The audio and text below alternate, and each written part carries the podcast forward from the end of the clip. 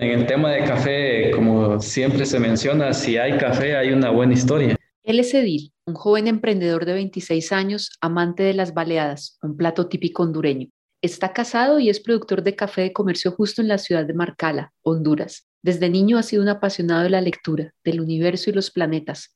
Por eso su finca lleva el nombre Polvo Cósmico.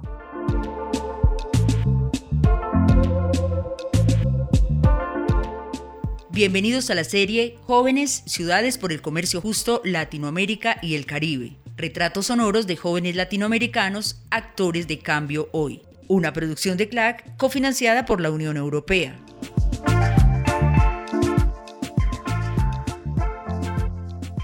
Bueno, mi nombre es Edil Benítez, soy una persona que, que ha crecido dentro del entorno del café. Yo nací en un municipio llamado Jesús de Otorín, en Honduras, criado en una familia prácticamente en torno al café. Donde nosotros vivíamos, nuestra casa estaba en un lugar y las fincas estaban en otro, aproximadamente a unos tres kilómetros. Yo crecí ahí hasta los siete años y con mi padre trasladábamos el café a prácticamente tres kilómetros por caminos hasta llevarlo a la casa y luego poderlo comercializar. Recuerdo que mi hermano pequeño, cuando recién nacido de unos cinco meses, lo colgaban en una hamaca entre los árboles de café y mientras nosotros cortábamos. Y así crecimos nosotros.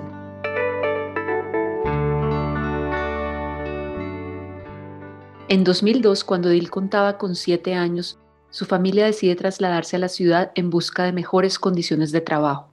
Así llegan a Marcala, ubicada en el departamento de La Paz a unos 100 kilómetros al occidente de la capital Tegucigalpa y muy cerca de la frontera con El Salvador. En Marcala se había fundado un año atrás, en el 2001, COMSA, Café Orgánico Marcala SA, una iniciativa de Luis Rodolfo Peñalba, quien en ese entonces reunió a 69 pequeños productores que estaban interesados en vender su café bajo el paraguas de una fundación de desarrollo rural. Comsa nació entonces con la visión de crear oportunidades de desarrollo para las pequeñas y pequeños productores de la región. Mientras tanto, Edil iba a la escuela en las mañanas y en las tardes trabajaba en la finca con su familia. Ayudaba con la siembra, la cosecha y el transporte del café. Así transcurrieron los años hasta que terminó la escuela primaria.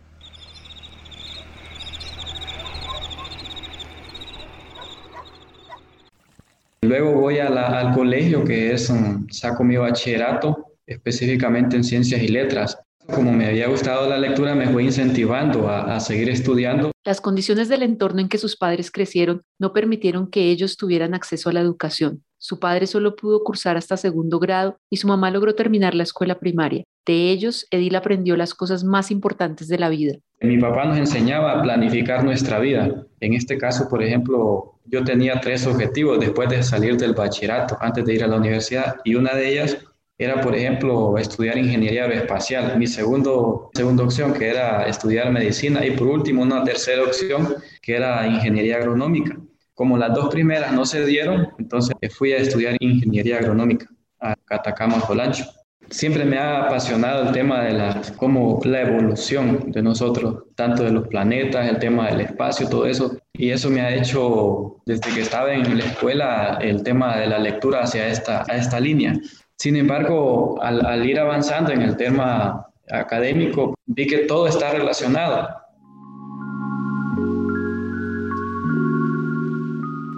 Hasta ese entonces, el sistema de producción agrícola predominante en la región de Marcala consistía en el uso de fertilizantes químicos, plaguicidas y organismos modificados genéticamente. Además, el café se vendía a nivel local a precios que no llegaban a cubrir los costos de producción. Aquí es donde Comsa empieza a jugar un papel muy importante en la vida de DIL. Es el momento en que se hace la transición hacia la producción orgánica.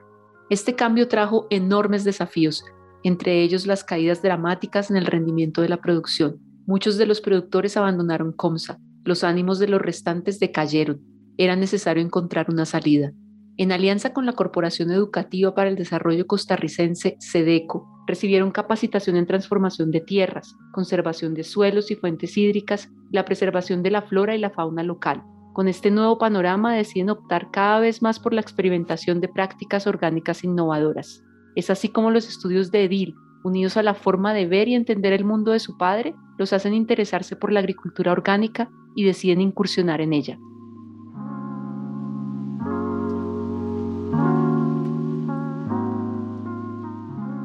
mi papá siempre buscaba el, el tema de la sostenibilidad, cómo reducir los costos de producción. Así que cuando Edil termina sus estudios de agricultura agronómica, regreso a lo que es Marcala, a apoyar a mi papá el término en el tema de café ingreso a trabajar en lo que es la empresa Café Orgánico Marcala Consa, donde ellos ya están en lo que es comercio justo. Ingresamos con mi papá a este sistema, eso fue como en el 2017. Nosotros ya hacíamos prácticamente agricultura orgánica, ya en, en Consa como tal, eh, ya con estos temas del comercio justo, el tema ambiental y otros temas que nos han venido a, a mejorar la calidad de vida, el tema educativo también.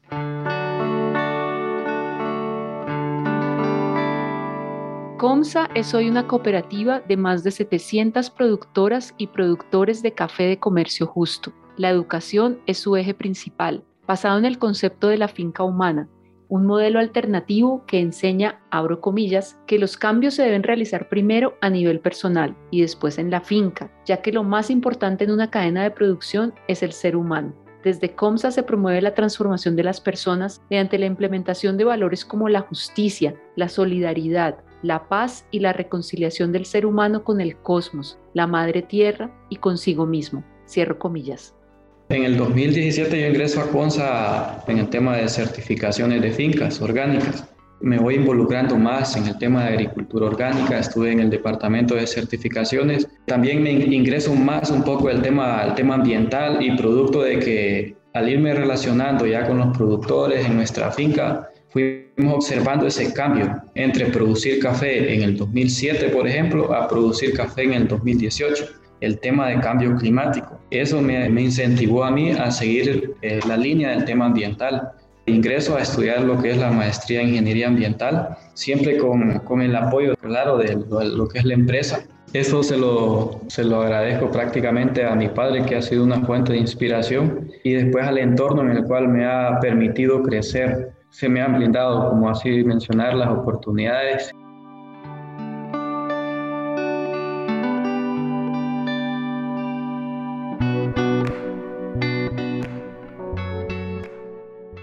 Y es en el entorno de Comsa donde Edil conoce a Linda Carlota, su esposa y socia en un proyecto de cafés especiales, con quien también comparte el interés por los temas ambientales. Con mi esposa nos hemos puesto como meta, por ejemplo, cada año sembrar como mínimo 200 árboles y de eso contribuimos al ambiente. En 2017, COMSA formuló un proyecto de recuperación de desechos sólidos. Este proyecto, hoy una realidad, es una empresa llamada Desechos Prosostenibles, dirigida por Edil. Su gestión busca evitar que estos desechos lleguen a los vertederos de la ciudad.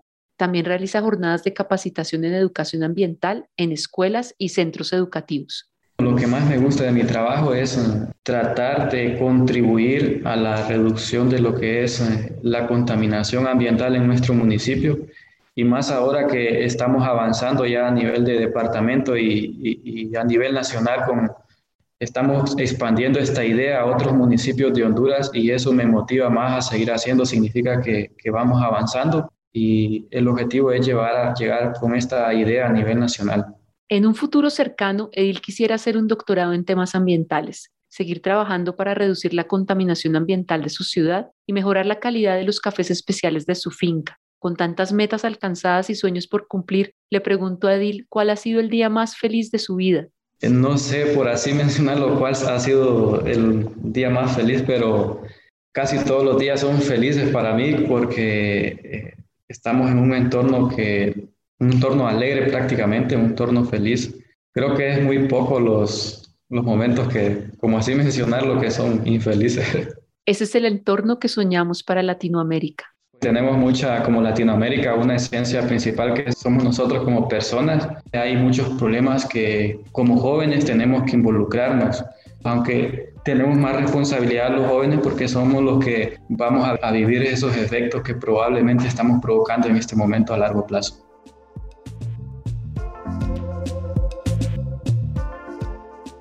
Si pudiera transmitir un mensaje a los, a los líderes de, aquí, de, de cada municipio de, de, los países sería invertir más en educación, eh, desarrollar, porque en, en, educación está el desarrollo de un, de un país, eh, prácticamente el desarrollo en los niños, la educación en los niños, que es lo más importante.